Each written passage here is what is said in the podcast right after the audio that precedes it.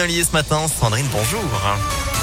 Bonjour Antonin, bonjour à tous. À la une à Lyon, les services de réanimation sont désormais saturés dans les hôpitaux lyonnais. 100% des lits sont occupés aux HCL alors que le nombre de contaminations explose en France. Plus de 72 000 nouveaux cas en 24 heures et selon le gouvernement, le variant, Omicron représente désormais 20% des cas.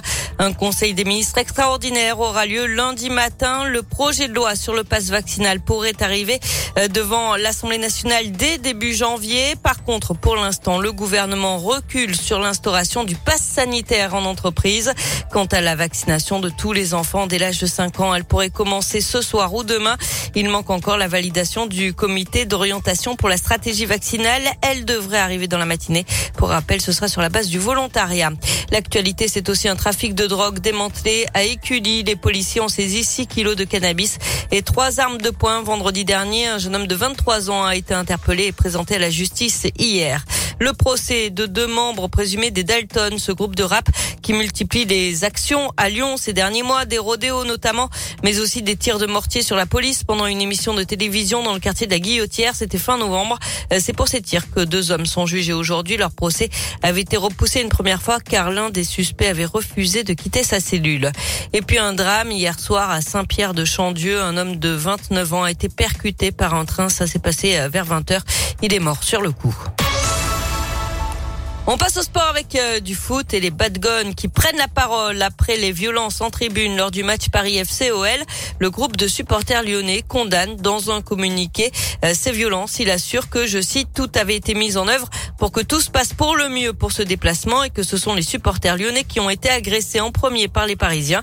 Trois ultras parisiens ont d'ailleurs été interpellés hier matin. La direction de l'OL a commencé à exclure certains fans très violents. Des plaintes nominatives vont être déposées pour réclamer des interdictions de stade pendant cinq ans, la peine maximale autorisée par la loi. Les images de vidéosurveillance du stade parisien continuent d'être décryptées pour repérer toutes les personnes concernées. Des sanctions individuelles, une bonne solution pour Nicolas, membre d'un groupe de supporters lyonnais. C'est du hooliganisme pur et dur, euh, avec la volonté d'en venir aux mains, la volonté de cogner, qui sont des gens pour moi qui se déplacent pour autre chose que pour le foot et qui, eux, effectivement, n'ont plus rien à faire dans les stades. C'est quand même des gens qui sont très très doués pour maquiller leur identité et passer au travers des gouttes. La preuve, c'est qu'on l'OL parle d'aujourd'hui d'une dizaine on sait bien qu'il y en avait bien plus qui sont rentrés dans le stade, mais le problème c'est de réussir à trouver l'identité de tout le monde et c'est jamais simple. C'est assez dur à voir, ça me dégoûte un peu du stade. Je sais même pas encore si j'irai demain soir euh, voir Lyon-Metz puisque ce genre d'événement fait que fait prendre du recul par rapport aux choses. Donc euh, voilà, c'est les sanctions collectives ont jamais été la solution. Par contre, qu'on tape fort individuellement, ça je suis totalement favorable à, ce point-là. le club a également interdit le déplacement de l'ensemble des, des supporters à l'extérieur jusqu'à nouvel ordre. Sur le terrain, l'OL va jouer son dernier match de l'année ce soir avec la réception de Metz à 21h.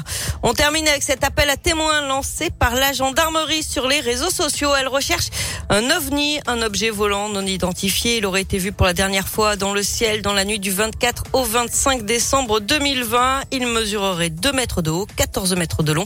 Il s'agirait d'un véhicule à patins conduit par un homme corpulent et barbu habillé en rouge. Alors si vous l'avez vu, eh bien les gendarmes vous invitent à leur envoyer une photo. Sandrine, je crois que j'ai trouvé un indice. Ah Parce que ils ont diffusé un son, un extrait. Ah là là, je trouve pas. Vois pas qui ça peut être. Franchement, je. Est-ce que c'est quelqu'un